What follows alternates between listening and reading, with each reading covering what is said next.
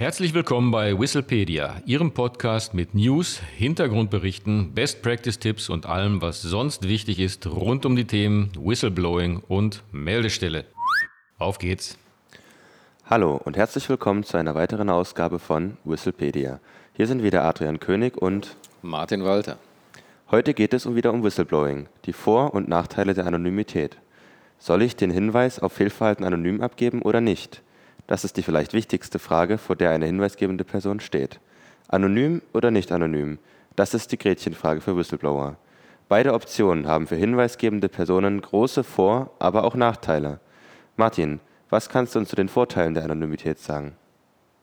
Ja, die Vorteile. Ähm, anonyme Hinweisgabe hm, hat natürlich für die hinweisgebende Person einen großen Vorteil, wie der Name Anonymität ja schon sagt, der Name wird nicht bekannt, weder bei der beschuldigten Person noch allgemein im Unternehmen oder der Dienststelle. Und folglich äh, erspare ich mir mögliche eventuelle unangenehme Begegnungen mit den Personen, von denen ich glaube, dass sie Fehlverhalten begangen haben.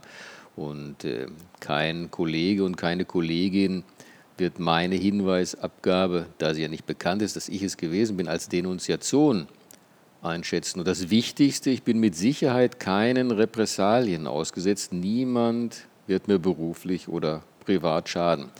Und äh, das sind alles gewichtige Punkte, denn es ist ja leider kein Einzelfall, dass Whistleblower Repressalien ausgesetzt sind. Und um genau dies zu verhindern, wird ja demnächst im Einklang mit einer bereits bestehenden EU-Directive in Deutschland ein Hinweisgeberschutzgesetz verabschiedet werden, das anonyme Hinweisabgabe erlaubt und Repressalien gegen Hinweisgeber sanktioniert. Äh, das sind zweifelsfrei gewichtige Vorteile der Anonymität, aber mm, wenn wir das Blatt mal wenden, dann sehen wir, dass es auch Nachteile der Anonymität gibt. Und äh, Whistleblowing erfordert ja Mut und das sollte belohnt werden. Das geht aber natürlich nur, wenn die Identität der hinweisgebenden Person bekannt ist. Dabei geht es nicht in erster Linie um finanzielle Belohnungen.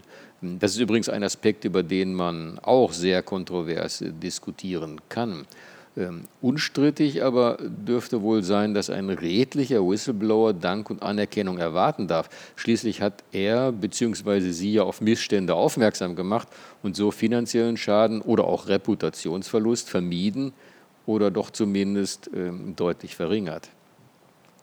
Wird jetzt Dank und Anerkennung in geeigneter Form öffentlich ausgesprochen, ist das das stärkste Signal übrigens, das ein Unternehmen und eine Dienststelle senden kann, um zu zeigen, wir schätzen die Hinweisabgabe. Wir verstehen sie als positives Instrument zur Fehlervermeidung und Schadensminimierung. Und äh, so kann es dann auch gelingen, Whistleblowing aus der vermeintlichen Schmuddelecke herauszubekommen und äh, quasi positiv zu konnotieren. Und das wiederum ist, so denke ich, die beste Voraussetzung dafür, dass dann nachfolgend auch weitere mitarbeitende Personen den Mut zur Hinweisabgabe finden werden, sobald ein Missstand entdeckt wird. Und äh, gibt noch einen weiteren Nachteil anonymer Hinweisabgabe. Ähm, folgender. Ähm, Personen, die mit der Bearbeitung der eingegangenen Hinweise betraut werden, ist es bei anonymer Hinweisabgabe natürlich nicht möglich, mit dem Whistleblower Kontakt aufzunehmen und Nachfragen zu stellen. Ähm, diese sind aber in der Praxis zur Aufklärung des Sachverhalts manchmal natürlich unverzichtbar, denn wir alle wissen, dass Hinweise oft abgegeben werden ähm, im, im Zustand, wo Leute dann auch aufgeregt sind und einfach vergessen, Tatsachen und äh, Fakten, die auf dem Tisch liegen, mit anzugeben. Und Abhilfe schaffen hierfür äh, allerdings spezielle webbasierte Systeme oder das Auslagern der Hinweisannahme an einen externen Dienstleister. Im letzteren Fall kann die hinweisgebende Person ihre Identität dem Dienstleister offenbaren, der sie jedoch nicht an das Unternehmen bzw. die Dienststelle weitergibt. Also schwierig, kann man sagen, schwierig, anonym oder nicht anonym. Man muss eine Abwägung treffen. Und äh, wenn man das mal gegeneinander abwägt, dann kann man sagen, dass es äh, für Unternehmen oder Dienststelle eigentlich nur Vorteile hat, wenn Hinweise nicht anonym abgegeben werden. Äh, die Situation aus Sicht des Whistleblowers ist allerdings deutlich schwieriger einzuschätzen. Vorteile, um das nochmal zusammenzufassen, sind eine etwaige Belobigung sowie das Wissen, auf Nachfragen antworten zu können und somit alles zur Fallaufklärung beigetragen zu haben. Nachteilig ist das äh, Risiko von Repressalien. Und somit wird klar, dass sich eine hinweisgebende Person nur dann für eine nicht anonyme Hinweisabgabe entscheiden wird, wenn sie darauf vertraut, dass ihr nachfolgend keine Nachteile entstehen werden. Und das zeigt auch schon die Konsequenzen für Unternehmen und Dienststellen auf der anderen Seite. Wenn es einer Organisation wichtig ist, dass Hinweise auf Fehlverhalten tendenziell nicht anonym abgegeben werden, dann muss sie zwangsläufig eine Kultur schaffen, in der Whistleblowing geschätzt wird. Und dies kann erreicht werden, zum Beispiel durch entsprechende Aussagen der Leitungsebene der Organisation in den internen Medien oder auf internen Konferenzen und Tagungen.